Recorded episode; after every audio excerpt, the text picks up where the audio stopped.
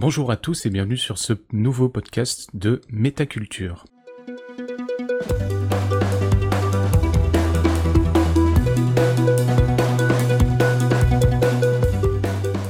Je suis Telta et je suis en compagnie de Darkeli. Salut Darkeli. Salut. Alors euh, on va reprendre en fait les épisodes. Déjà on doit vous expliquer de pourquoi il n'y en a pas eu pendant au moins quelques semaines pour le dire gentiment. Euh, tout simplement parce qu'on a eu beaucoup de changements dans nos vies respectives qui fait qu'on on trouvait pas de moment commun en fait pour enregistrer. Et euh, faut aussi le dire, on a du coup été un peu démotivé par ça, et là du coup on reprend du poil de la bête et on est reparti. Aujourd'hui, on avait envie, depuis quelque temps déjà, de revenir en fait sur la trilogie des Cloverfield. Alors vous savez, il y a The Cloverfield Paradox qui est le troisième de cette trilogie qui est sorti en début d'année, et en fait, à ce moment-là, il est sorti sur Netflix. Et en fait, on voulait euh, revenir là-dessus. Personnellement, je ne connaissais pas la série Cloverfield avant de voir le troisième sortir. Toi, Dark Ellie, tu connaissais déjà la, trilogie avant. Euh, ouais, moi j'étais, moi je suis un peu la génération euh, marquée par le marketing de Cloverfield. Et sans les avoir vus, hein, parce que j'avais en gros, quand, quand l'un était sorti, j'avais pas pu le voir au cinéma. Quand le 2 était sorti, je voulais aller le voir, mais en fait, j'ai jamais trouvé l'occasion d'y aller et j'ai jamais trouvé l'occasion de revoir le 1. Et du coup, j'ai profité de la sortie du 3 sur Netflix pour euh, regarder le 3 en fait. Voilà, Bien que ça. moi, contrairement à toi, je n'avais pas le 2 sur Netflix. Puisque toi. Je suis à l'étranger. Tu es à l'étranger, du coup, tu avais les 3. Mais moi, j'ai dû me débrouiller autrement pour voir le 2. Oui, enfin, c'est pas comme si Netflix n'existait pas il y a encore 5 ans où on se débrouillait autrement avec des moyens tout à fait légaux. En fait, on voulait aussi revenir sur cette trilogie, pas seulement pour les films en tant que tels, qui, vous le verrez, euh, ne sont pas forcément euh, chers à, nos cœurs, c'est le, moins qu'on puisse dire, mais qui présentaient aussi une, euh, un marketing, des stratégies marketing de tout ce qu'il y avait autour du film, qui était assez intéressant, d'une certaine manière. Le 1 et le 3 surtout innové beaucoup en fait. Enfin, vraiment beaucoup. Mais c'est un peu genre le, enfin, le deux côtés d'une même pièce, en fait, c'est un, peu bizarre.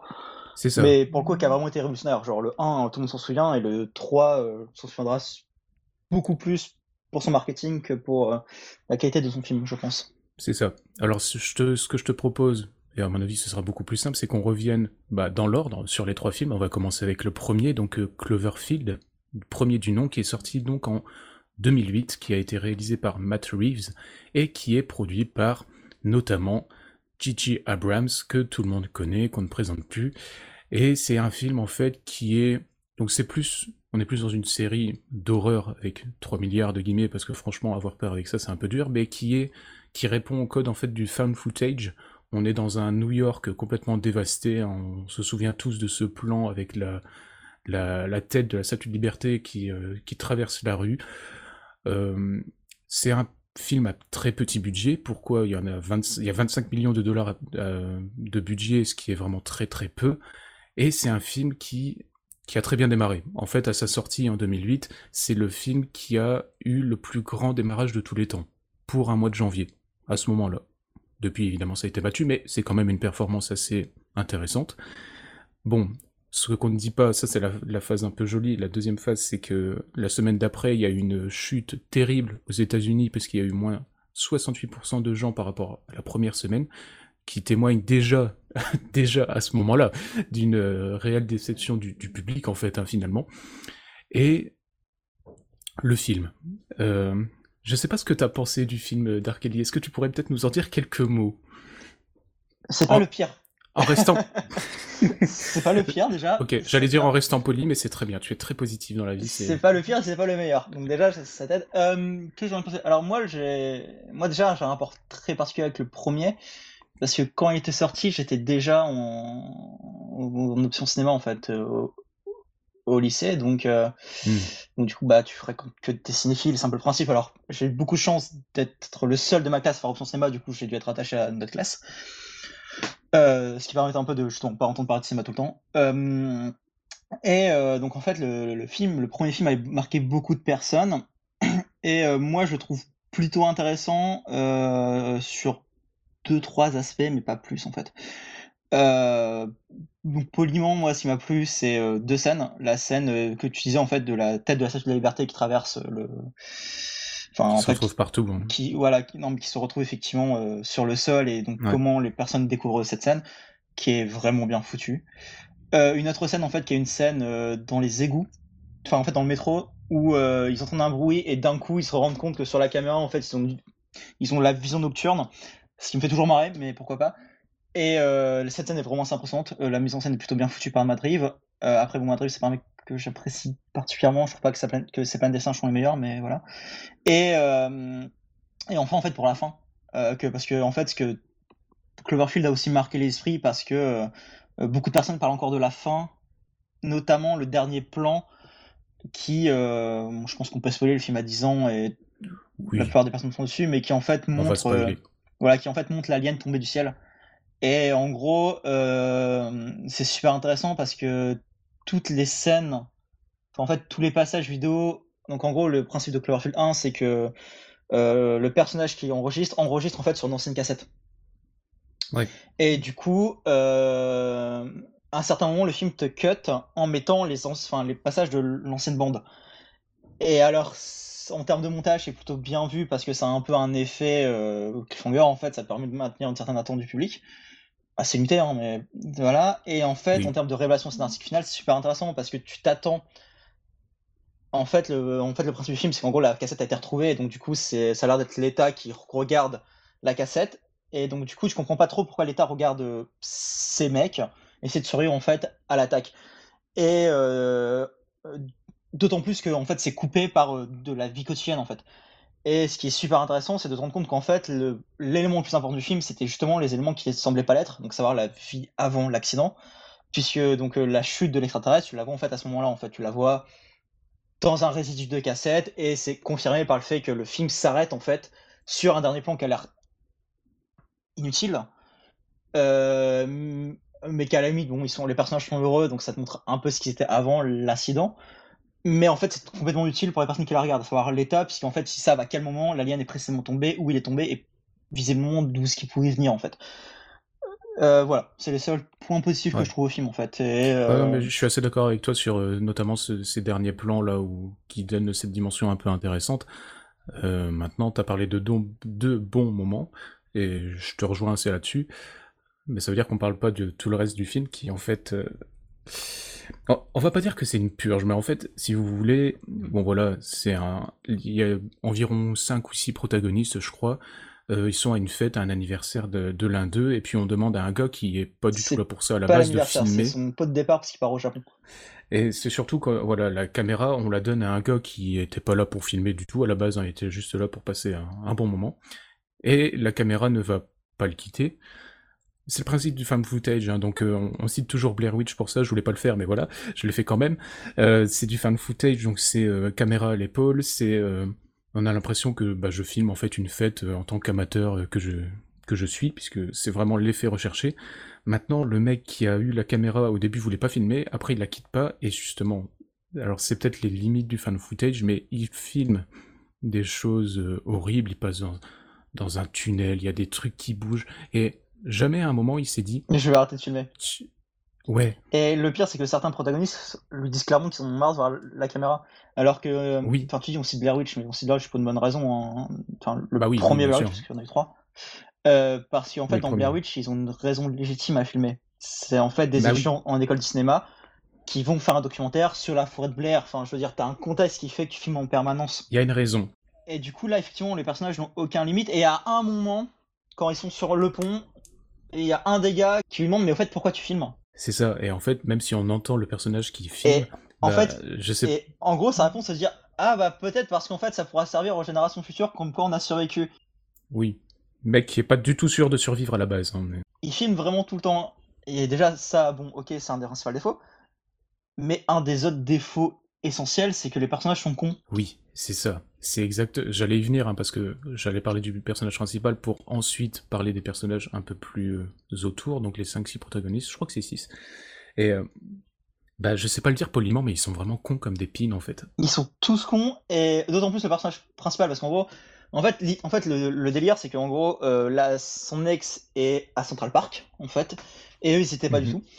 Parce que ça a coupé un peu avec sa copine, mais qui sait pas ce qu'elle devient, il va la chercher. Ce qui est. Con mais louable. con mais louable, sauf que, on t'explique en fait, le, en gros, euh, faut pas y aller à Matane, il y a plein de raisons qui te poussent à pas y aller. Et le mec est vraiment teubé en mode non mais je vais y aller tout seul, je préviens pas l'armée. Euh. sauf que l'armée il est tellement tout autour. Donc ok l'armée a peut-être autre chose à foutre, mais du coup c'est vraiment débile. Et euh, donc en gros les autres vont l'accompagner juste parce que on va pas te laisser tout seul. Notamment le caméraman qui dit je vais pas te laisser tout seul. oui. non non mais c'est vraiment ça. Hein, ok, tu veux faire le courageux et tout, sauf qu'en fait, ils vont un peu en mode à l'arrache, ils vont sans préparer, ils, vont un peu en salon les rues, enfin, à aucun moment ils pensent à s'équiper, parce que je le rappelle que es aux États-Unis, donc des armureries, il y en a partout. C'est assez drôle parce que les personnages sont vraiment, vraiment cons, et le scénario est vraiment, vraiment débile. Et moi, ce qui me fait marrer, c'est la fin. Donc en fait, ils retrouvent, euh, donc ils retrouvent la copine en traversant l'immeuble qui est en fait penché sur un autre immeuble, ce qui donne une scène pas trop mal. Et en fait, euh, à ce moment-là, la copine est éventrée, littéralement. Mm-hmm. Et, euh, et trois secondes après, tu vois la meuf qui court, mais qui court plus vite que le caméraman. Mais et oui. tu genre... mais oui. Non. Mais oui. Non, non, c'est pas possible. Et tout le monde se moque des jeux vidéo, mais alors là, le film. Mais il a atteint un niveau, c'est incroyable quoi. C'est super drôle. Et donc du coup, ouais, le film, je... Enfin... Elle se fait transpercer par une barre en fer, et elle court comme une gazelle, mais genre, mais littéralement 10 minutes après quoi, c'est pas une image, c'est vraiment 10 minutes après C'est la seule story parce qu'en fait, en, gros, le caméraman meurt, il récupère la caméra. Et c'est littéralement la seule qui survit avec... Euh, enfin, jusqu'au bout en fait, en tout cas, avec, euh, avec son make-up. Ouais, c'est ça, ouais. Enfin bon, Toujours, enfin voilà, tout ça pour vous dire que bon, moi j'ai vu le film il y a quelques mois. Et c'est ça que j'en retiens. J'avais même pas retenu l'histoire euh, à ce point, tellement ça m'a pas marqué. Mais bah, c'est vrai qu'on retient plus facilement les défauts, les défauts que les qualités. Ça, c'est un fait aussi, mais le film est pas marquant, en fait. Donc après, beaucoup de personnes vont dire que, euh, effectivement, c'est la fin qui a posé débat, qui a alimenté les formes sur Internet, et c'est un peu le côté, euh, mm-hmm. je vais utiliser le terme, une boîte à mystère, et je l'utilise pas dans... Enfin, innocemment, qui a fait que le film a bien duré, en fait.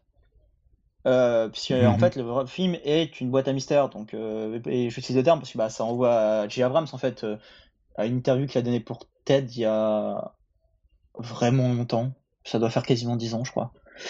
Où en gros il expliquait le principe de la boîte à mystère. Donc en fait pour lui c'est c'est un truc normalement on voit au collège aussi et c'est une expérience basique hein, enfin que moi j'ai vu au collège qui était donc l'expérience en question c'était en fait on mettait un papier à terre en plein milieu de la cour littéralement, enfin tout le monde passait devant. Et euh, après ça, on renouvelait l'expérience en mettant un mur en fait autour de ce bah, de ce bon papier, tu vois. Et du coup, tout le monde s'arrête pour regarder ce bon papier, parce que euh, en fait, tu te vas te demander pourquoi il y a un mur autour d'un bon papier, alors que c'est le même bon papier et que tout le monde s'en foutait en fait avant. Mmh et, et, en fait, c'est exactement le principe de Cloverfield, c'est que Cloverfield, il est pas intéressant pour ce qu'il raconte, mais typiquement pour ce qu'il raconte pas et pour tout ce qui va faire travailler dans ton imagination. C'est ça qui est intéressant, c'est qu'en fait le marketing a littéralement suivi en fait ce modèle-là de un peu boîte à mystère.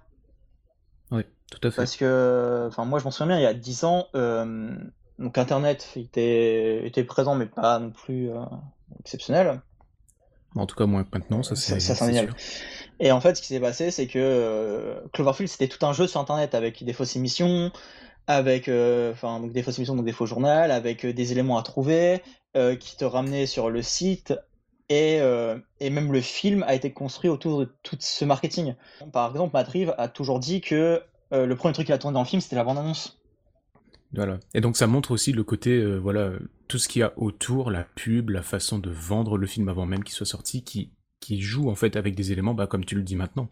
Et c'est vrai que c'est assez Bon, on va pas dire que c'est inédit parce que ça s'est déjà fait, mais en tout cas ça reste assez singulier. Et là, en tout cas pour le premier, bah, ça a plutôt bien marché, hein, parce que au total le film il a euh, engrangé plus de 170 millions au box-office pour un budget, je l'ai dit tout à l'heure, de 25 millions, ce qui est quand même pas mal. Hein. Ça, ça non, mais même voilà, c'est, en fait le truc c'est que Cloverfield, a... pour moi, il a amorcé en fait tout ce qui date encore maintenant.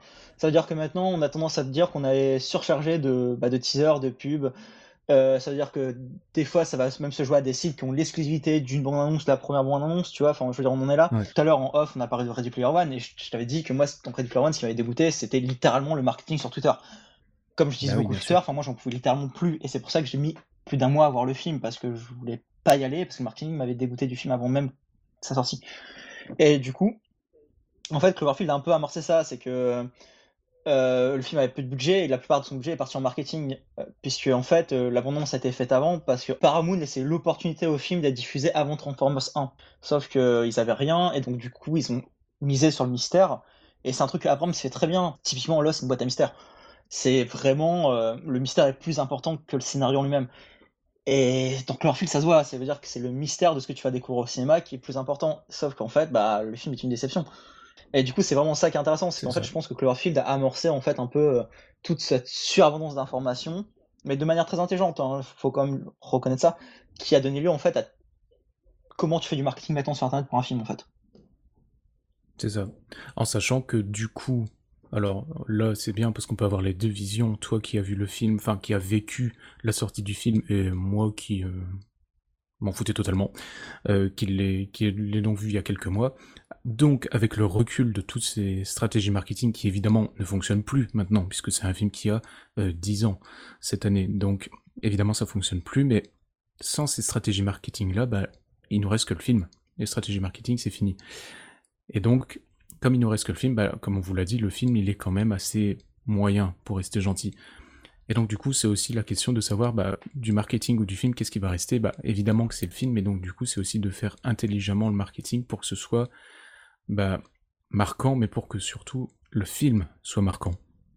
tu vois ce que je veux dire? Tu vois? Mais bon, après, c'est sûr que si ça crée la hype à ce moment-là, qu'on s'en souvient, bah, c'est sûr que c'est marquant d'une certaine manière, mais ce qui est marquant, c'est le marketing, pas le et après, c'est intéressant, c'est que bah, je pense qu'on passe au deuxième film, tu vois. C'est ça. Alors le 2, il est quand même sorti 8 ans après le premier, donc il est sorti en 2016, et on peut clairement le dire, c'est le film qu'on a préféré le plus parmi les trois, euh, pour plein de raisons. Euh, je sais même pas par où commencer tellement il y a des raisons, tiens, c'est incroyable. Non, alors le film, il, a un budget encore plus petit que le premier, euh, puisqu'il a un budget de 15 millions de dollars, ce qui est vraiment. Euh, ce qui est encore plus hein. dérisoire qu'entre 2008 et 2007, t'as eu l'inflation, tu vois. Ouais, c'est ça. La, crise est passée et on a quand même un budget de 10 millions de dollars de moins. Ce qui est assez fou, mais en tout cas, le film a le mérite d'être euh, plutôt bon, en fait, même objectivement. Il est même plutôt très bon. C'est pas du tout la même ambiance que le premier. On est dans le même contexte, dans la même période, mais c'est un film qui se veut plus classique dans sa façon de filmer, hein. c'est pas un fan footage, là on est plus dans un, film qui se veut beaucoup plus psychologique, et on est surtout, c'est ça aussi une des grandes différences, en huis clos. Le film compte maximum trois personnages. Euh, pour, pour recontextualiser un peu pour éventuellement ceux qui l'auraient pas vu, c'est une jeune demoiselle, une jeune femme qui a un accident de voiture. On a un noir et là elle se réveille, elle se trouve dans un bunker avec deux hommes. Euh, un homme qui, est propriétaire du bunker parce qu'on est dans un contexte bah, encore d'invasion alien, on sait pas vraiment trop, mais en tout cas c'est ce qu'on comprend, et un autre gars aussi qui est un peu sous la tutelle de celui qui, tient les lieux. Et voilà, on va suivre en fait l'évolution de ces trois personnages qui seront assez statiques. Euh, c'est un bunker qui est grand, mais évidemment c'est pas un château non plus. Et ça se veut très psychologique, ça passe beaucoup par les dialogues, par les plans qui sont assez lents, les personnages bien sûr, mais donc il n'y a pas du tout le côté spectaculaire, hein. il n'y a pas du tout la, la, tête de la statue de la liberté dans les rues de New York, on n'est pas du tout, du tout... Non, c'est ça. Ils ont décidé de faire une sorte de Cloverfield, une sorte d'anthologie. Le film euh, se concentre également sur son mystère. Très vite, en fait, tu comprends que c'est enfin, c'est pas forcément la même époque, puisque le, celui de 2008 est très marqué 2008, ils sont tous des téléphones de 2008, enfin voilà. Alors que là, non, le film commence, euh, l'actrice principale a un, smartphone. Euh, tu comprends que son ex l'appelle par téléphone et, et, du coup, quand le film commence, tu fais mais ça se passe où? Apparemment, le monde a l'air d'aller assez bien et pourtant, tu es plus avancé dans le temps. Donc, euh, au final, l'invasion extraterrestre, n'a pas eu lieu. Ça se passe avant, mais si ça se passe avant, pourquoi est-ce qu'ils n'ont pas fait d'efforts pour au moins se faire en reproduire 2008 quoi. Enfin, du coup, c'est assez perturbant. Et donc tu as un peu ce côté mystère et le film va en jouer. Ça veut dire que en fait, les personnes qui sont dans le bunker ne savent pas pourquoi ils y sont. Donc toi, tu as le point de vue de l'héroïne principale qui a eu un accident de voiture et qui se réveille dans le bunker, auquel elle veut s'enfuir parce qu'elle considère qu'elle était kidnappée. Et d'ailleurs, le personnage est suffisamment bien écrit pour se dire qu'on aurait tous réagi pareil dans une situation identique. Oui comparé au personnage du 1. Oh oui. Et du coup, c'est vraiment intelligent. euh, elle va tout faire pour s'enfuir et très vite le film, alors qu'il essaye de jouer sur le fait que donc le personnage de, de, bah, de, Goodman. Oui, ils ont quand même réussi à se payer Goodman d'ailleurs, j'allais le dire après, mais. Voilà, mais je pense que tout le monde peut se payer Goodman, il a comme joué dans The Artist, tu vois. Sans être méchant. Hein. Oui, tu m'accorderais que c'est pas hyper gentil non plus, mais en tout cas, Goodman, il illumine le film, bah. pour le coup. Oui, bah, de toute façon, les trois acteurs, euh, donc c'est euh, c'est Mary Elizabeth et. Euh... Oui, euh, c'est pas Gallagher, je, je sais plus. Euh, ah, je sais plus. Euh, si, ça, c'est Gallagher Junior. Je crois que c'est Gallagher Junior, ouais. C'est un trio qui fonctionne, qui est un peu dysfonctionnel parce qu'il est un peu bizarre. Goodman est vraiment strange, en fait, vraiment creepy. Mais en fait, la première partie du film fonctionne très bien parce que elle veut se casser, elle va quasiment y arriver, donc on va un peu spoiler le film. Et en fait, tu vas te rendre compte que effectivement, on veut peut-être pas sortir du bunker. Et du coup, tu toute une deuxième partie auquel il s'habitue à vivre dans le bunker, en fait. Qui est vraiment intéressante en plus, parce que donc, en fait, donc, t'installes des routines, t'installes plein de choses. Et en fait, t'as une troisième partie qui va forcer les personnages, en fait, à sortir du bunker pour plein de raisons. Et du coup, euh, effectivement, donc, le film est juste un huis clos, avec des personnages très bien écrits, les relations marchent très très bien, et même la fin marche très très bien. Sauf le moment où il quitte le bunker en fait. Voilà, c'est ça, c'est un peu le, le, côté qui pêche. Du coup, c'est le film devient un peu un film d'action un peu à la con. Ouais. Et c'est un peu dommage. Mais euh, clairement, c'est pas les 15 dernières minutes du film qui vont gâcher les 1h30 que j'ai passé, tu vois. Non, c'est ça. D'autant qu'il y a vraiment une. Alors, des personnages qui sont à la limite du cliché, mais qui ne le sont pas vraiment. Euh, il y a aussi une histoire entre euh, donc Goodman qui va vraiment être un peu paternaliste envers la fille, euh, peut-être même, alors on ne sait pas trop de manière explicite, mais on, comprend qu'il essaye de remplacer sa fille décédée par la fille qu'il a récupérée. Euh, je vais pas en dire plus, mais en tout cas, on pourrait vite se dire ah ouais, le mec en fait, il est en il est en train de pleurer toutes les larmes de son corps parce que sa fille est morte ou quoi, mais non, en fait, c'est un peu plus compliqué que ça quand même. Ça va un peu plus loin, et c'est ça que je trouve intéressant, c'est que c'est psychologique, mais psychologique dans le sens où on s'y attend pas trop non plus. Parce qu'il y a du psychologique euh, qui est téléphoné à 1000 km. Là, ça l'était pas vraiment. Et comme justement ça se résout pas non plus à 100%, bah, ça laisse aussi évidemment une part d'interprétation. Euh, d'ailleurs, on parle des, personnages qui sont bien écrits, du film qui est bien écrit. Euh, il faut savoir qu'il a été écrit par trois personnes, en sachant qu'il a été écrit par une seule personne dans le premier. Je donne pas les noms, hein, parce que voilà. Mais quand même, euh, pour le deuxième, il y a trois personnes qui l'ont fait, et parmi ces trois personnes, et là je vais donner son nom, il y a le fameux Damien Chazelle, Damien Chazelle, qui euh, la même année a réalisé Whiplash, et qui euh, l'année d'après réalisera La La Land. Donc c'est quand même pas n'importe qui. Moi j'aime Whiplash d'amour, donc je peux pas en dire du mal. J'aime beaucoup Whiplash aussi d'amour. Oui. Voilà. Mais en tout cas, y a, je sais pas si c'est uniquement dû à sa personne, hein, comme je vous dis, ils étaient trois, donc voilà, mais on sent quand même que c'est un truc beaucoup plus abouti. Euh, quoi qu'on en pense, c'est un film qui est très bien dirigé et qui va pas n'importe où. Contrairement au premier. Dont, on, dont, on va pas reparler maintenant parce que voilà, mais en tout cas le 2 est vraiment intéressant pour tous les aspects que Darkeli vient de vous décrire et que je vous ai dit un petit peu aussi juste avant et donc qui lui, pour le coup, mérite d'être vu. Est-ce qu'on doit voir le premier pour voir le deuxième? Bah, Finalement. Non, même pas du tout en fait. Non, c'est ça qui est bien en fait, c'est que vraiment, tu fait... comme ils ont décidé de faire anthologie d'un genre, et vraiment anthologie jusqu'au bout, c'est que à part le 3 qui fait vraiment le lien possiblement entre, enfin qui fait le lien entre les deux premiers et possiblement entre le quatrième à venir, parce qu'il y a un 4, euh, enfin, à l'heure où on parle, on sait qu'il y a un 4. Hein. Il y a apparemment la veut qu'il sort au cinéma à la fin d'année, donc on sait qu'il y a un 4. Euh, avec des zombies nazis, ça, ça a l'air trop bien. Mais, euh, mais voilà, enfin, à part le 3 qui fait vraiment le pivot de l'arc Cloverfield, au final, tu comprends très vite que bah, c'est un autre univers en fait. Enfin, que tous les univers sont connectés, mais que c'est un autre univers quand même. Et du coup, non, il n'y a pas besoin de voir loin, pas du tout même. Pas du tout, en effet. Bah écoute, tu commences à parler du 3, c'est presque une transition toute trouvée, pardon. Euh, on va pouvoir en parler parce que je pense que le 2, malgré le fait que c'est celui qu'on ait préféré, il n'y a pas beaucoup plus à en dire, si ce n'est bah. que de le voir. Ouais, après, niveau marketing, le 2 était très différent du 1 en fait. Ah oui, que... je te laisse expliquer. Ouais, c'est qu'en fait, le... le 2 est sorti. Alors, un peu comme le 3, un peu comme ça. Ça veut dire que euh, quelques mois avant sa sortie, on savait pas qu'il existait. Et là-dessus, c'est là le coup de génie, parce que bon, je pense que par contre, c'est Abrams qui dirige d'une main de fer, euh, puisque donc est toujours producteur, hein, qui dirige d'une main de fer un peu le marketing de la saga. C'est que le 2 va prendre le contre-pied total de ce qu'a fait le marketing du 1 et qui pour le coup prend le contre-pied total de tout ce qu'a fait en fait, enfin de tout ce que font les marketing actuels. Ça veut dire que le 2 au début est sorti avec une simple bande-annonce sans être nommé. Ça veut dire que sans savoir que c'était une saga Cloverfield. Et peu de temps avant sa sortie en salle, était nommé en tant que Cloverfield. Mais je crois qu'il n'y a même pas eu six mois en fait entre sa date de sortie en salle et euh, son annonce véritable de film.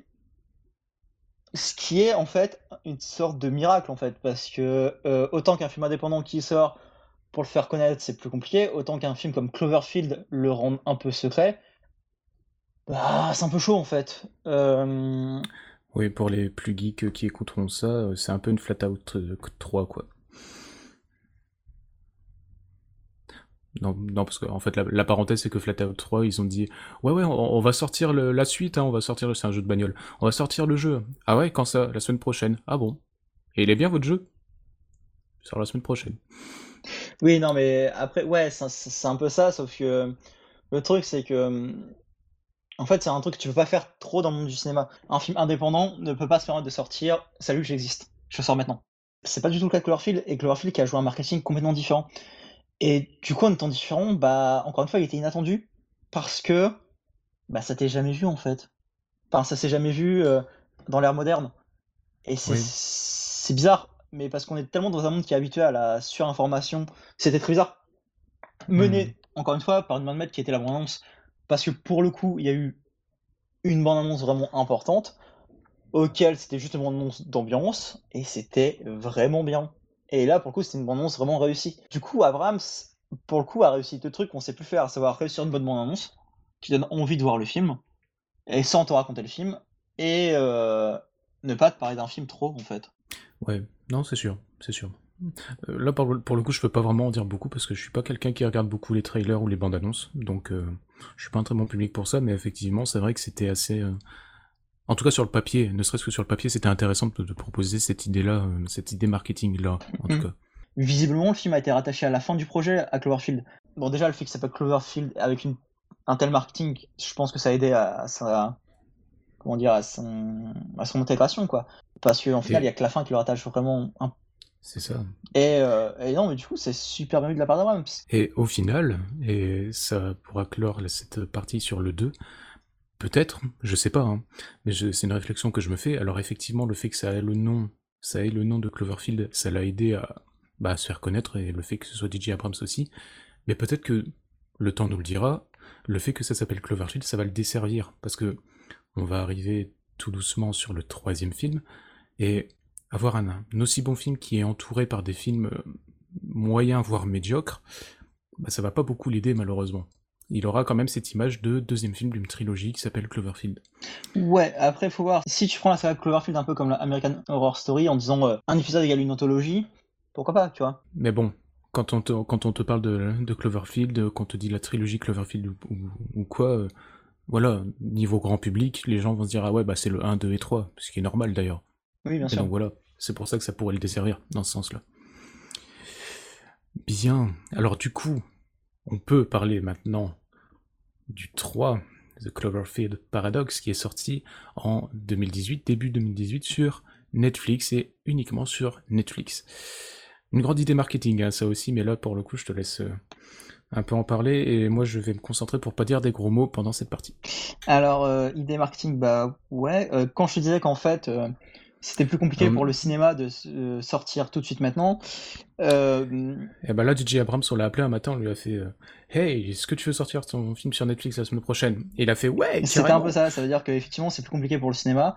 Mais il se trouve qu'aux États-Unis, le plus grand événement d'année, c'est euh, le Super Bowl, donc la finale entre la meilleure équipe de la côte Est et la meilleure équipe de la côte Ouest au football américain. Ouais.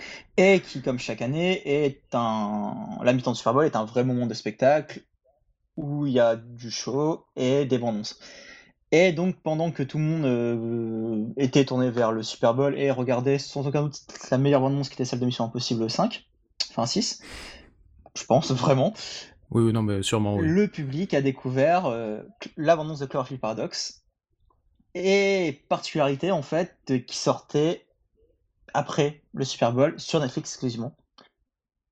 Et c'est tout.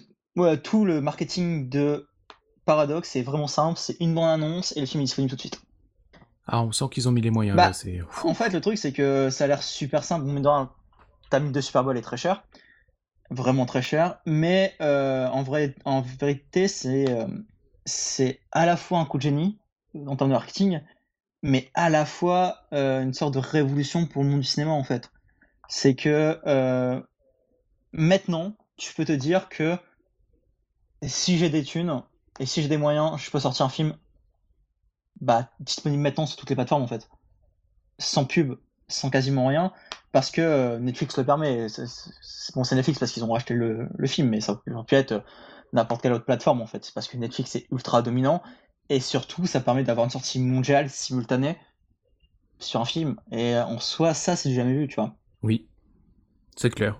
Non, euh, c'est vrai, que d'un point de vue marketing, c'est intéressant. Maintenant, euh, faire une seule annonce, alors certes, c'est au Super Bowl, d'accord, mais ne faire qu'une seule annonce et dire ouais, le film est disponible quand? Ah, maintenant, ok, cool. Tu dois quand même pas énormément croire en ton film, ou alors tu dois avoir des, couilles de la taille d'un immeuble pour, euh, pour faire ça. Et là, je pense que c'est un peu un mélange des deux. voilà, je pense que c'est un film vraiment jeu. Je pense que euh, en fait le truc c'est que maintenant on a eu des interviews du enfin d'un pont de la Paramount qui disait euh, littéralement euh, on a vu le film avec Gigi et on s'est dit que ce serait beaucoup mieux de le sortir sur une plateforme comme Netflix. Ce qui se traduit par on a vu le film avec Gigi, on s'est rendu compte que c'était vraiment de la merde et que du coup comme on pouvait pas le rentabiliser Ouais, au ça. cinéma, on s'est dit waouh Netflix il va nous le racheter, il va juste nous le racheter pour son prix de, de production. Au pire eux ça leur fera un film dans son catalogue et c'est ce qui a marché en fait. C'est ça. Là, tu viens de faire euh, sur Twitter le mec euh, traduisez-le.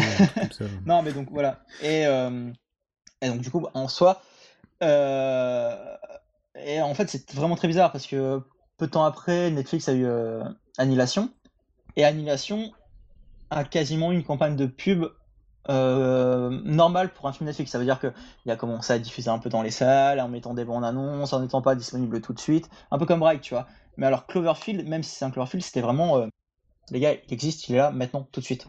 Quand je disais que le 1 et le 3, c'est un peu deux côtés d'une même pièce, c'est que euh, bah, le 2 a un peu fait cette transition en mettant minimum syndical, mais le 3, il y a vraiment rien autour du marketing. Et c'est à la fois son talent, c'est que même si le film est. Enfin, bon, je déteste le film, genre vraiment, je le trouve horrible. Mais même si le film est nul, je pense que là, pour le coup, ce qu'on va retenir, c'est le marketing et ce côté. euh, Putain, un effet que ça a tellement changé la règle du jeu que, bah oui, on peut se permettre de sortir un film euh, sans rien en montrer.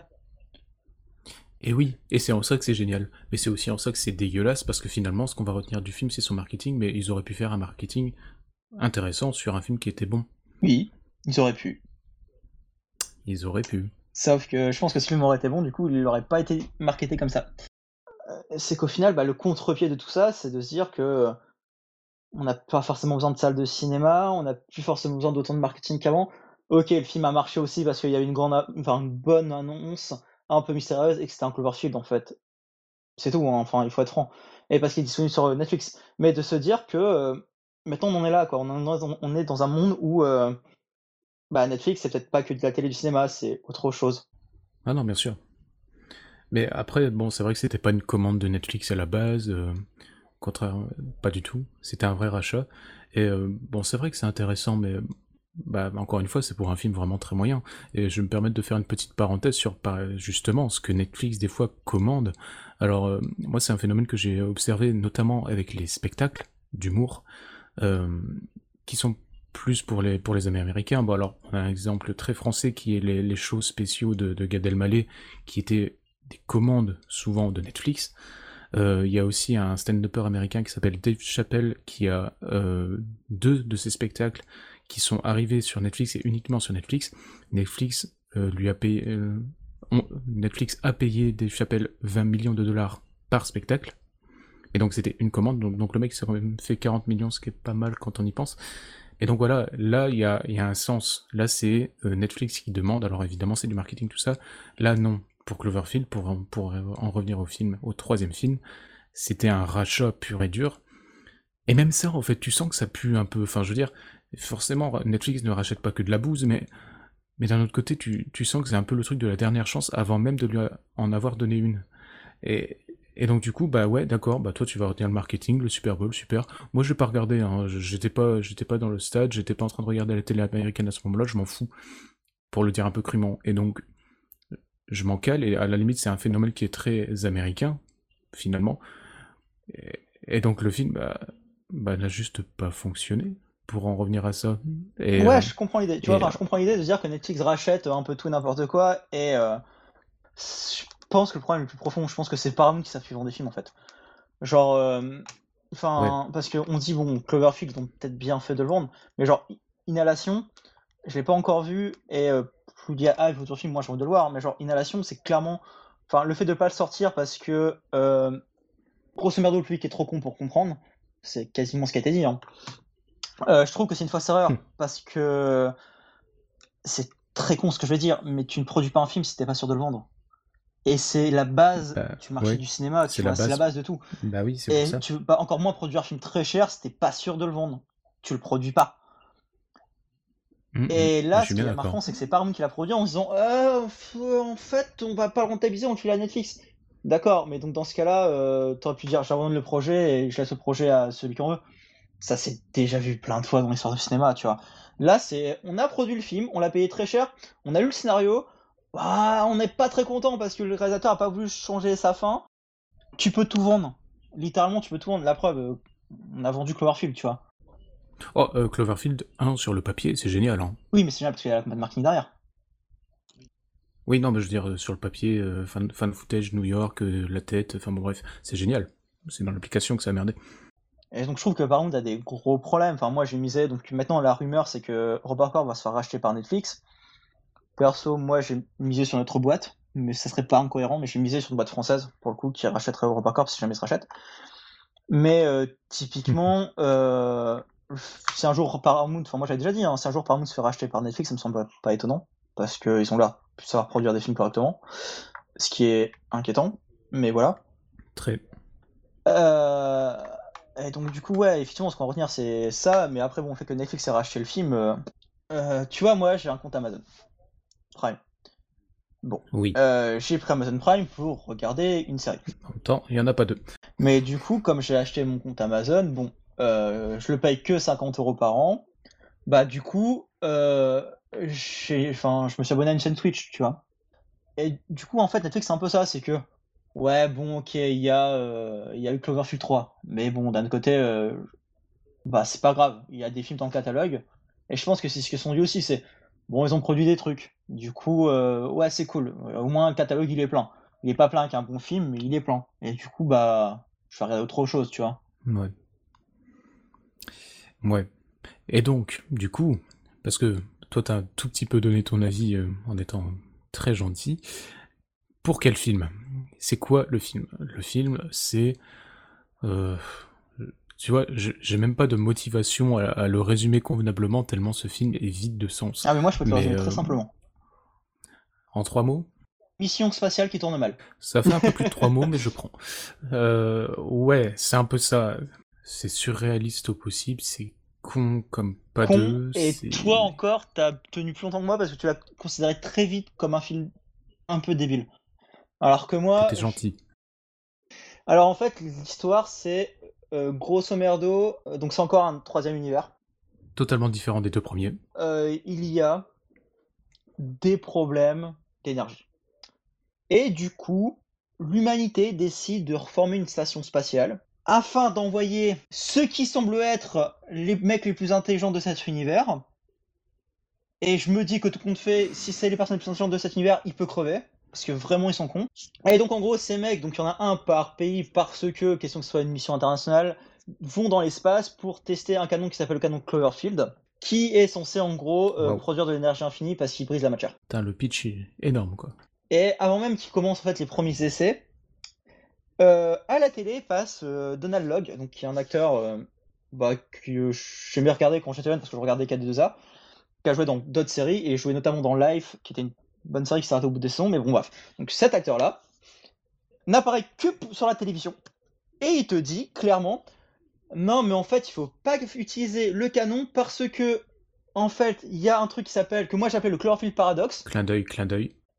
Ça va créer un chlorophylle paradoxe qui risque d'invoquer des démons, des dieux et n'importe quoi dans tout l'univers, dans tout l'espace-temps et dans tous les mondes. Waouh. Ouais, et alors ce qui se passe, c'est que jusqu'au moment où il libère Daniel Brun, parce qu'en fait, en gros, il va s'enfuir, enfin, il va être libéré, euh, tout le monde se demande qu'est-ce qui se passe? Mais genre, ça inquiète personne de trouver une femme éventrée de toutes parts dans le vaisseau, ça inquiète personne de voir un personnage qui se fait aspirer sa main littéralement, et personne se dit Hum, on a peut-être changé de dimension.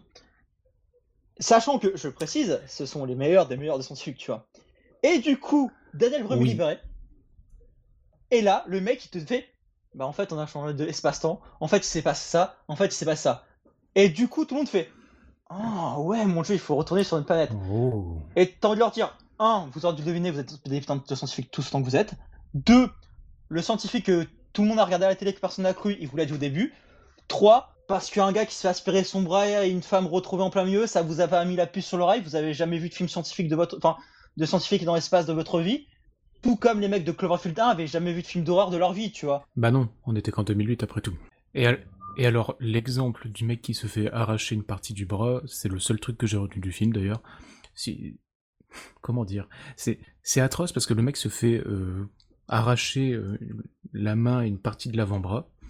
Il crie, il, il ressent pas la douleur. Oui, ça pourquoi pas, à la limite, pourquoi pas? Mais, cinq minutes plus tard, le mec il est déjà comme un poisson dans l'eau avec son bras en moins, genre ouais c'est normal, tout va bien, et il arrive même à faire une blague dessus. Est-ce que tu penses que ça va repousser?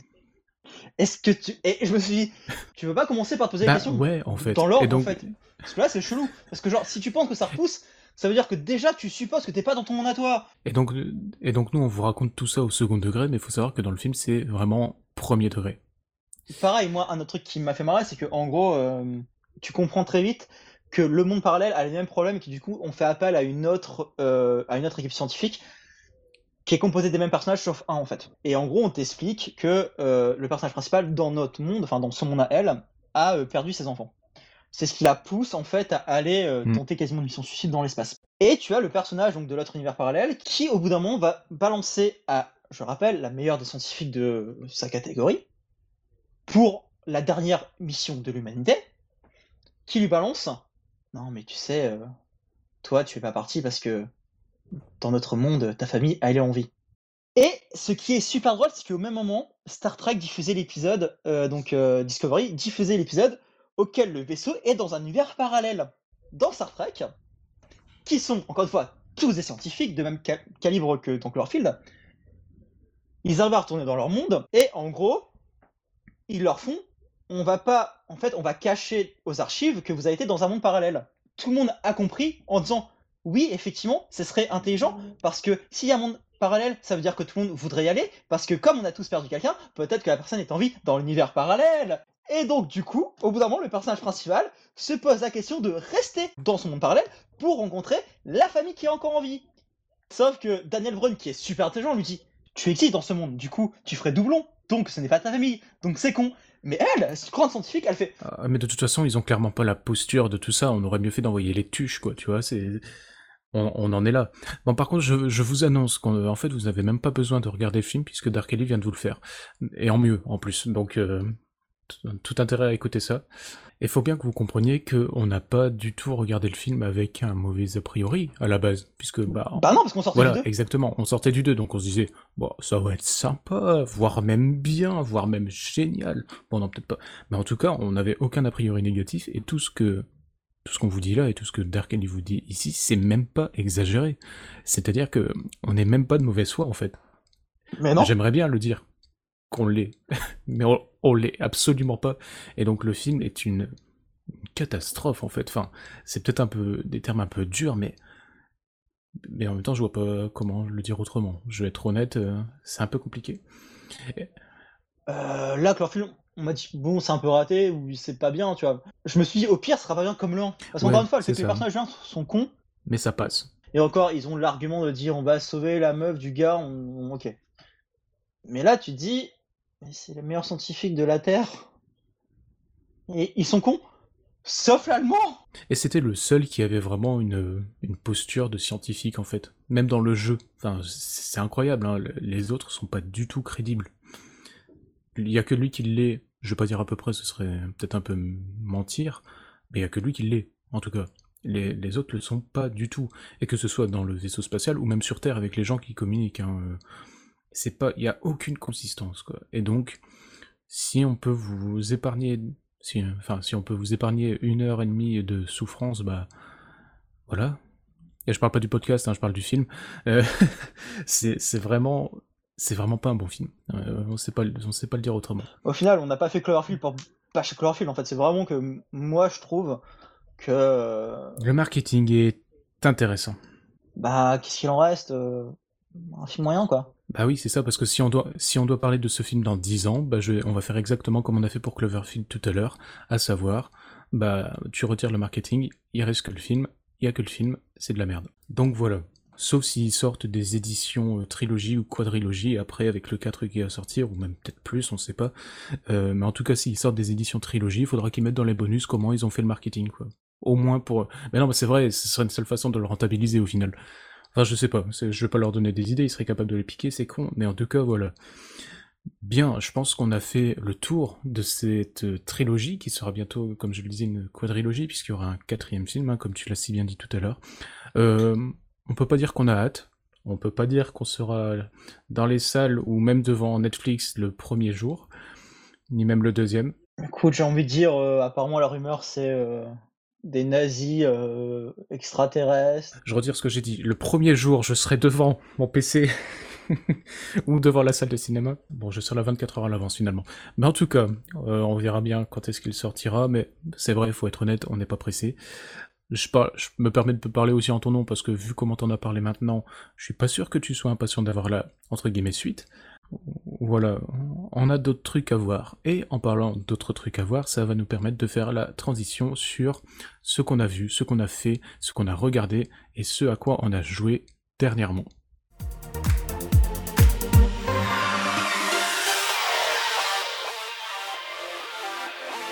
Bon bah du coup je reprends un peu les rênes. Alors dis-moi, qu'est-ce que t'as fait ces derniers temps, ce qui veut dire en 4 mois à peu près? Ouais, c'est ça. J'allais dire, s'il fallait que je résume tout ce que j'ai fait depuis 4 mois, ce serait très très long parce que j'ai fait quand même pas mal de trucs euh, d'un point de vue euh, culturel au sens très large. Mais j'avais envie de retenir trois petites choses qui sont en fait des grandes choses, mais dont je vais parler rapidement. La première, c'est euh, ma découverte de la série Tu pourras te moquer de moi et vous aussi vous pourrez. La découverte de la série Hannibal, qui a bon, au moins 5 ans, mais bon, pour moi c'est un standard, quoi. C'est à peu près le temps que j'attends pour regarder un truc, que j'ai découvert il y a pas longtemps grâce à Netflix d'ailleurs, finalement, enfin que j'ai pu voir plus facilement grâce à Netflix, merci Netflix, et qui est une série que j'adore, vraiment de bout en bout, je suis à peu près à la moitié de la saison 3 à l'heure où, on parle, et c'est une série qui me... j'allais dire qui me transporte. Euh, bon, tout le monde connaît, donc je vais pas parler, je vais pas dire de quoi ça parle, on le sait très bien, c'est pas une série qui est forcément gay, c'est pas une série qui est forcément joyeuse, mais en tout cas c'est une série qui est extrêmement bien faite et qui euh, a, des versants psychologiques d'un réalisme de fou et aussi une petite mention euh, spéciale aux scènes de, sexe en fait. il y en a pas énormément durant les, les saisons, mais il y en a quelques-unes qui sont parmi les plus belles que j'ai jamais vues tellement elles sont esthétisées et dont on arrive à donner un sens sans rien dire. Euh, c'est pas du on se rapproche pas du de quelque chose de, sale, de gras, de, presque porno. Hein. C'est pas du tout là-dedans. On est vraiment dans l'esthétique, mais en même temps pas trop non plus. On comprend bien ce qu'ils sont en train de faire. Et c'est assez incroyable en fait la façon dont ils arrivent à retransmettre ça avec les ralentis, avec des flous de mouvements qui sont simples en fait. Hein. Ils ont rien inventé, mais l'ambiance, la musique euh, qui pèse sur nous et qui arrive à, à, transmettre tellement de choses avec une simple scène de, cul, en fait, je, trouve ça assez ouf. Et évidemment, tout ce qu'il y a autour de la série, que ce soit l'écriture, pour ne dire que ça, l'écriture qui est absolument dingue, qui est géniale, euh, mais vraiment au sens de génie, hein, c'est vraiment une écriture de fou. J'ai très rarement vu une série aussi bien écrite. La saison 3 est peut-être un peu en deçà, en tout cas pour l'instant, de ce que j'en ai vu, ou en tout cas qui, qui adopte une écriture un peu différente, qui fait que on doit quand même nous s'adapter en tant que spectateur. mais qui fait que euh, bah voilà, il y a, plusieurs pans qui sont développés au travers des, saisons et il y a une constance d'écriture qui, est complètement dingue. Euh, tu m'as dit en off juste avant qu'ils allaient peut-être lancer euh, la... Enfin, qu'ils allaient peut-être faire une saison 4, hein, parce qu'il faut savoir que Hannibal s'est arrêté à la saison 3 suite à des plaintes diverses et variées pour euh, violence. Oui, bah oui, effectivement. Je comprends pas pourquoi ça s'est arrêté à la saison 3, parce que depuis le début, c'est d'un réalisme à couper le souffle, et même moi qui suis habitué Ouais, ouais, ouais. Je pense que sans un minimum de détachement, cette série, c'est c'est assez compliqué à ingurgiter. Je peux comprendre qu'il y ait des gens qui soient pas capables de regarder ça, mais c'est vrai qu'il y a un réalisme assez assez frappant. Euh, là, rien qu'en le disant, j'ai des images qui me viennent en tête qui sont pas forcément des plus agréables, mais passons. Donc ça, c'était la première chose. Si vous ne l'avez pas vu cette série, bah foncez. Enfin, non, ne foncez pas. Regardez si vous pouvez être capable, et je le dis sérieusement, de regarder ce genre de série et si vous en êtes capable, faites-le, parce que franchement, c'est une énorme série, gigantesque. Déjà, ce que je dis, c'est que c'est beau. Et euh, je suis allé au musée des Beaux-Arts de Lille euh, la semaine dernière.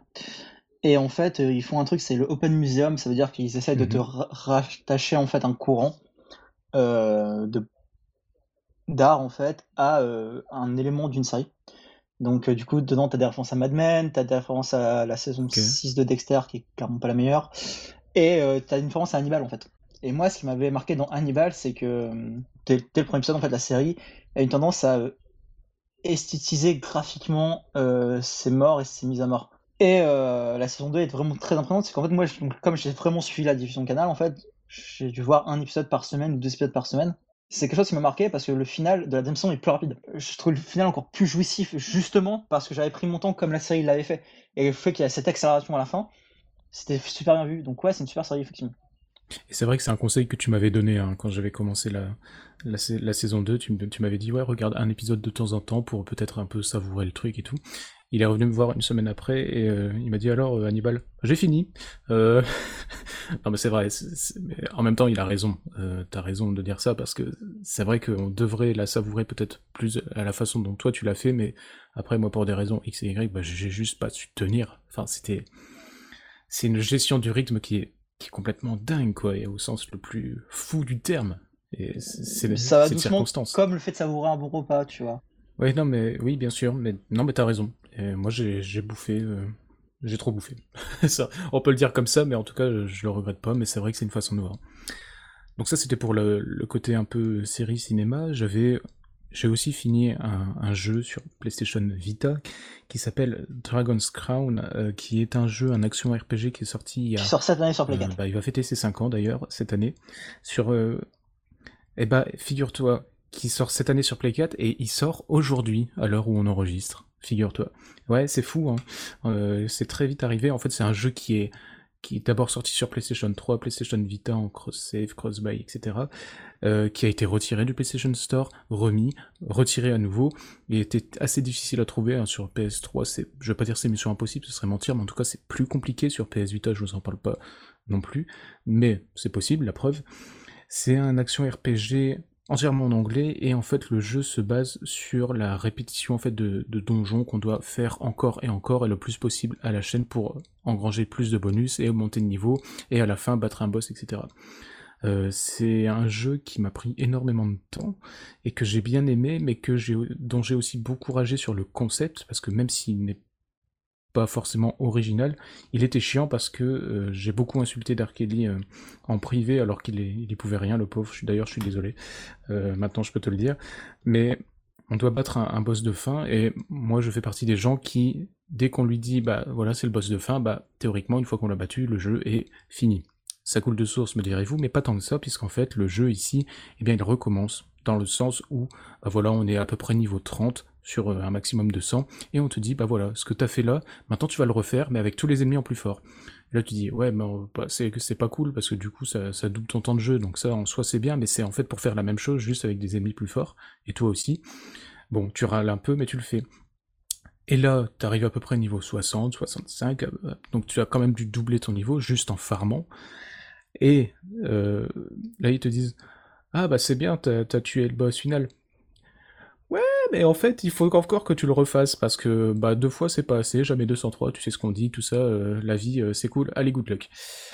Et donc là, moi, évidemment, j'ai beaucoup râlé parce qu'il fallait que je monte bah, au niveau maximum, c'est-à-dire 100. Évidemment, c'est toujours plus compliqué, toujours les mêmes donjons, hein. il y en a que 8 ou 9, donc c'est quand même pas énorme. Et le jeu se base sur ça, ce qui est un principe assez cool, mais en fait, à faire tout seul, c'est assez chiant, en fait, parce qu'on peut jouer avec 3 PNJ qui nous assistent, mais on peut les remplacer par des joueurs réels. Et euh, bon, sur PS Vita, je ne vais pas vous cacher que ça court pas les rues, et encore moins des personnes que l'on connaît. Dark Ellie euh, n'a pas, le jeu, donc j'ai pas pu le faire avec lui.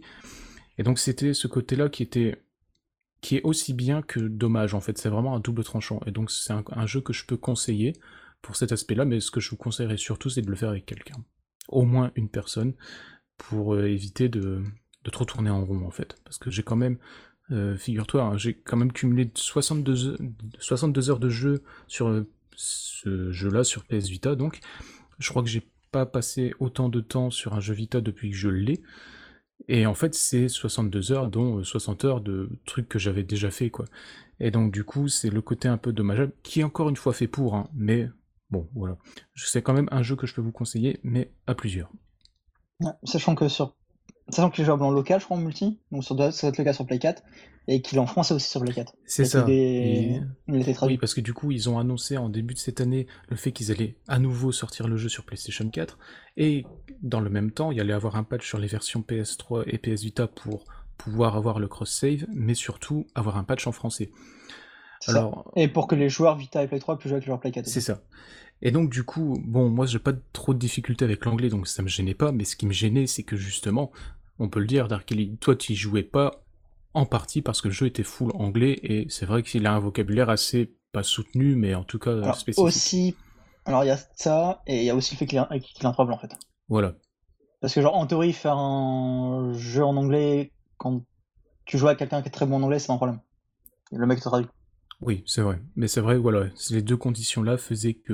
Et donc là, du coup, on n'aurait pas eu ce problème, sauf que bah du coup, moi, le jeu, bah, je l'ai fini en fait. Donc, euh, donc voilà, c'est assez mal tombé entre guillemets pour moi, mais cela dit, ça reste quand même une bonne expérience. Je crois que le seul jeu auquel j'ai passé le, plus d'heures sur Vita, c'était euh, Xonic Super Beat, que j'ai toujours pas fini à fond au final, qui est un jeu de rythme. Mais je crois que c'est, il y a seulement ce jeu-là qui pourrait dépasser ce nombre d'heures de jeu, sinon les autres euh, non. Enfin bon, parenthèse. Euh, voilà, j'ai encore deux petites choses, et en fait je ne me souviens que d'une, donc je vais au moins dire celle-là, c'est un phénomène web, cette fois, qui sort un peu de, ce qu'on a l'habitude de raconter, qui est vraiment culturel au sens très très large cette fois, c'est par rapport à Zerator. Zerator qui est, euh, bah, on peut le dire en fait, le plus grand streamer français, en tout cas le premier et certainement un des plus gros, qui a annoncé il y a quelques jours, il y a moins d'une semaine, une nouvelle Trackmania Cup, donc c'est une compétition de, sur Trackmania évidemment, qu'il organise euh, à peu près un rythme d'une fois par an. Et pourquoi j'en parle? Parce qu'il en est à sa sixième ou septième édition, et il y a deux ans, il avait décidé de faire les phases finales dans une salle, une vraie salle, au lieu de le streamer. C'est un streamer sur Twitch. Twitch d'ailleurs qui connaît, qui connaît un, un bon assez formidable en ce moment. Mais bon. Ah bah tu comptes euh, Amazon Prime. Ah bah évidemment, ça, ça, ça a énormément joué. Et donc du coup, il y a deux ans, il avait décidé de faire les phases finales au Grand Rex de Paris. C'était une assez belle histoire, hein, parce qu'il avait d'abord pris la petite salle 700 places qui s'était vendue en une soirée. Du coup, ils ont pris la grande salle 2500 places, ils ont tout rempli. Euh, l'année suivante, c'est-à-dire l'année dernière, ils ont choisi d'aller à Lyon, à l'espace 2000, si je ne dis pas de bêtises. Il y avait 3000 places et tout s'est vendu en une soirée, ce qui est ouf. Enfin, je veux dire, euh, pour quelqu'un qui, part de rien à la base, qui maintenant arrive à construire des choses pareilles, c'est bien. Et donc cette année, il a décidé de faire ça au Zénith de Toulouse. 4000 euh, places pour voir des gens jouer à des voitures. Alors évidemment, je le dis de manière très enfantine pour euh, un peu dédramatiser la chose, mais c'est un événement qui est assez incroyable en fait. Le, soir de l'annonce de, de, cette Trackmania Cup, comme il l'appelle, la Trackmania Cup 2018, il a vendu 2000 places rien que dans cette soirée-là, c'est-à-dire la moitié des places, ce qui en fait est très rassurant pour lui, ça on peut bien l'imaginer.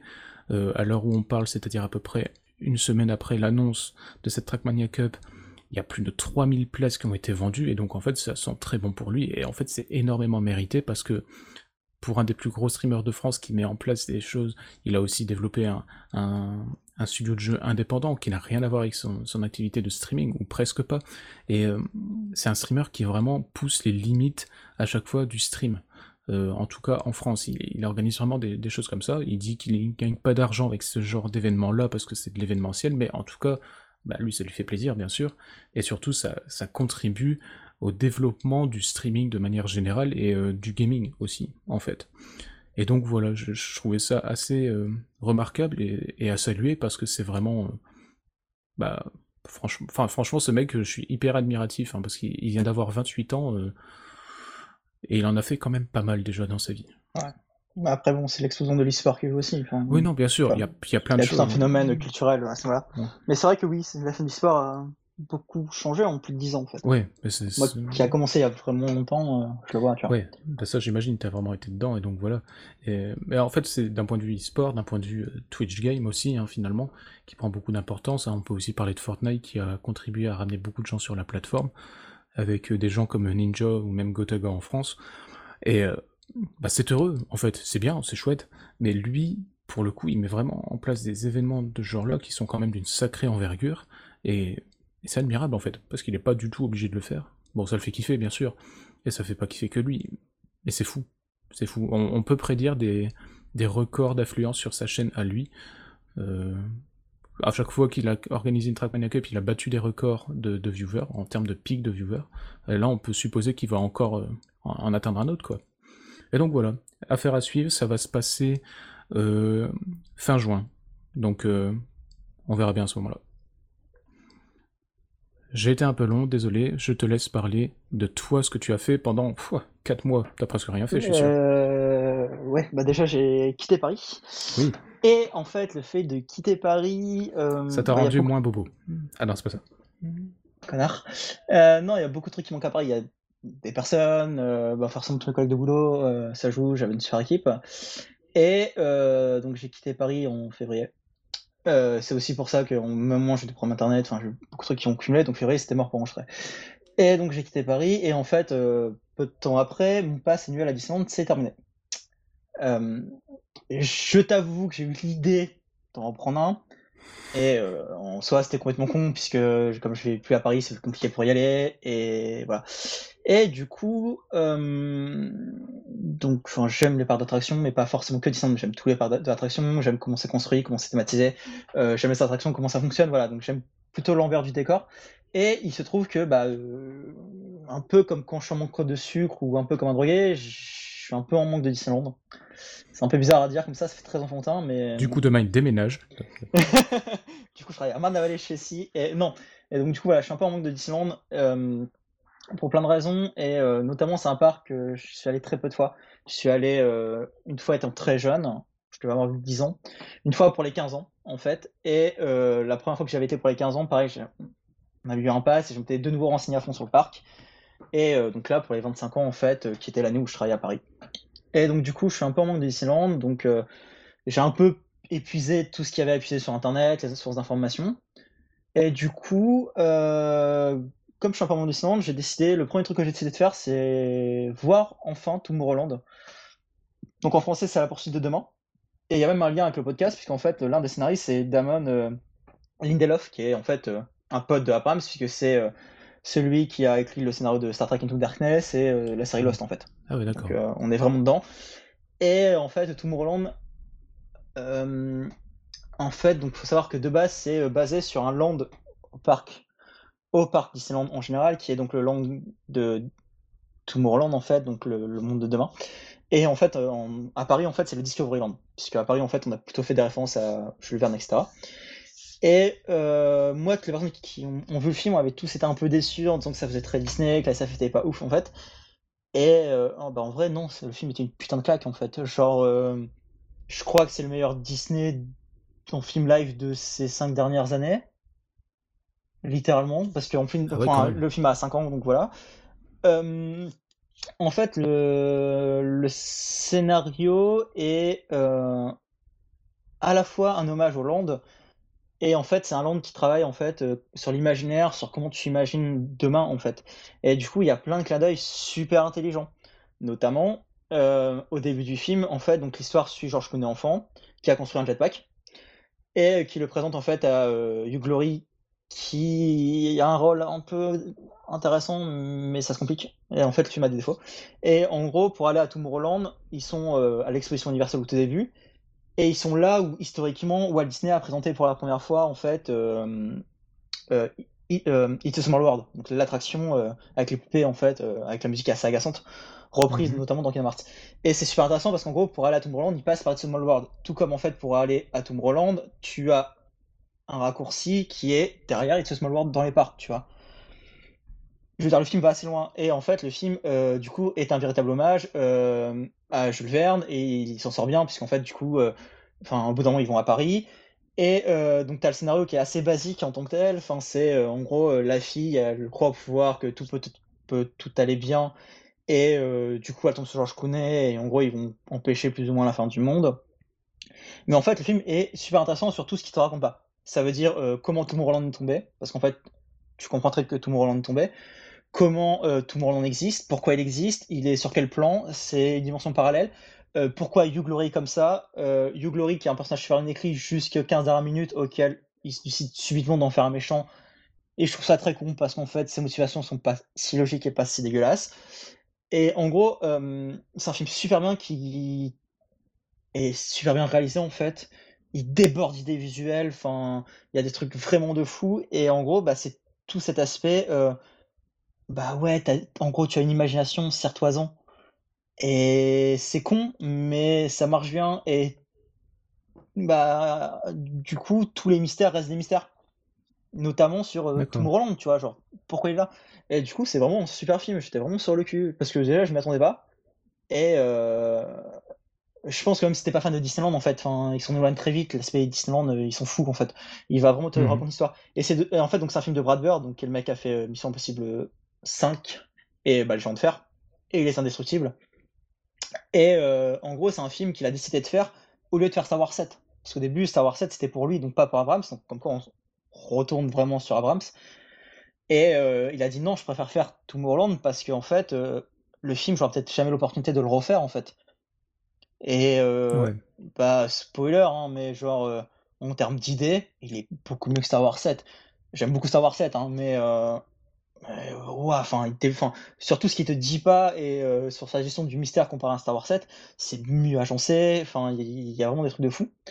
Et donc du coup, euh, et donc du coup, en ce moment, je suis en train de lire un bouquin qui est en fait le bouquin euh, des 25 ans du parc, qui t'explique en fait. alors le problème, c'est qu'il y a déjà eu un bouquin pour les 20 ans et les 15 ans.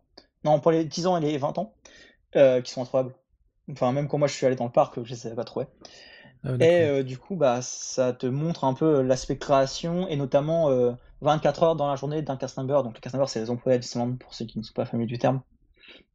Et du coup, c'est vraiment intéressant de voir euh, bah, comment fonctionne un parc d'attraction. C'est pas juste des sensations fortes en fait et des, et des manèges en fait.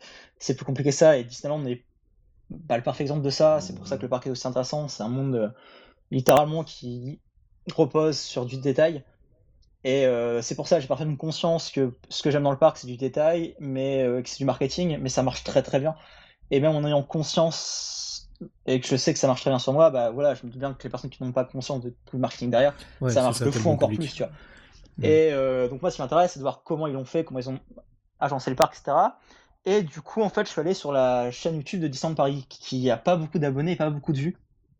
Et en fait, Bon, euh, j'ai toujours l'idée de faire un podcast euh, sur les parcs d'attraction, de faire quelque chose sur les parcs d'attraction en général. Mais bon, bah déjà, Disney sont des thunes, tu vois, donc euh, littéralement. Et du coup, leurs vidéos sont vraiment bien. En fait, là, l'une des vidéos les plus récentes, les plus impressionnantes, c'est une vidéo de 30 minutes sur juste la Tour de la Terreur, auquel ils font venir les premiers cast auquel ils reviennent sur la construction, sur les différences entre les parcs. Et en fait, c'est une vraie mine d'informations, leur chaîne, mais bah, ils savent pas le marketer. Et c'est pareil, en fait, tu vois, euh, l'une des dernières vidéos que j'ai vues, c'est l'ouverture de, l'attraction euh, Indiana Jones en présence de George Lucas, donc ça date en 92, tu vois. Et George Lucas, elle adore se faire chier à mort, et tu vois qu'il a pas envie d'être là. Mais en gros, euh, c'est super intéressant de voir comment euh, Disneyland Paris met en avant son patrimoine, sa construction, comment il, il agence tous ces phénomènes, et euh, donc du coup, ouais, je conseille euh, le bouquin qui est euh, Disneyland Paris de A à Z. on peut le trouver sur internet, plus cher que son prix réel, on peut le trouver sur le parc. Et du coup, si on veut le payer à peu près le même prix que dans le parc, en fait, il existe un système de commande des produits du parc. Faut taper sur internet, je crois que c'est commande de produits de Disneyland Paris. Et en fait, du coup, le, parc peut l'envoyer chez vous, en fait, moyennant facture, mais voilà. Et donc, du coup, ouais, c'est Tomorrowland que je conseille qui est vraiment bien. Et un peu, ouais, la chaîne YouTube de Disneyland qui explique pas mal de trucs. Après, le problème, c'est qu'elle est organisée comme une chaîne d'entreprise, quoi. Ça veut dire, c'est notre héritage, nos valeurs, enfin, c'est une playlist incompréhensible. Ah oui, bah ça, ça reste une entreprise, voilà, ça, hein, de toute façon. Euh, Mais c'est vraiment intéressant de voir la construction du parc, comment. Enfin bon, le truc le plus connu, c'est les lignes de fuite, hein, genre comment le parc est construit pour donner l'impression de grandeur alors qu'il est pas si grand que ça. Mais voilà, enfin c'est vraiment impressionnant et je trouve, je pense que d'autres parcs devraient s'en servir, notamment Astérix, qui a des visées euh, européennes, parce que cette année ils ouvrent leur deuxième hôtel, donc ils veulent attirer plus de personnes au niveau européen, et euh, mmh. bah, euh, ils n'y arrivent pas, quoi. Enfin, je pense qu'ils devraient s'en servir, ils ont clairement le potentiel. Je peux comprendre que la plupart des parcs en France sont des parcs un peu familial ou régional, qui aient du mal. Enfin, j'ai aucun souci là-dessus, mais genre les grands parcs comme le Puy du Fou, Futuroscope, Astérix, je pense qu'ils devraient y aller. Ça devrait intéresser les gens. Ouais, ah ouais, tout ça. Ok, merci pour tout ça. Euh, je pense qu'on va pouvoir s'arrêter là. Hein. On, est revenu avec quand même un, épisode assez conséquent. On espère qu'il vous a plu. Euh, n'hésitez pas évidemment à faire un tour sur euh, Choose Your Culture. Choose Your Culture, à, l'anglaise c'est quand même mieux, .com, pour retrouver évidemment le podcast, les articles, etc. on va quand même essayer d'être beaucoup plus régulier maintenant que c'est à nouveau possible pour toi comme pour moi. Euh, on vous souhaite plein de bonnes choses. On espère que cet épisode vous a plu encore une fois et on vous dit euh, à la prochaine. Et salut Dark Salut, salut, bye bye.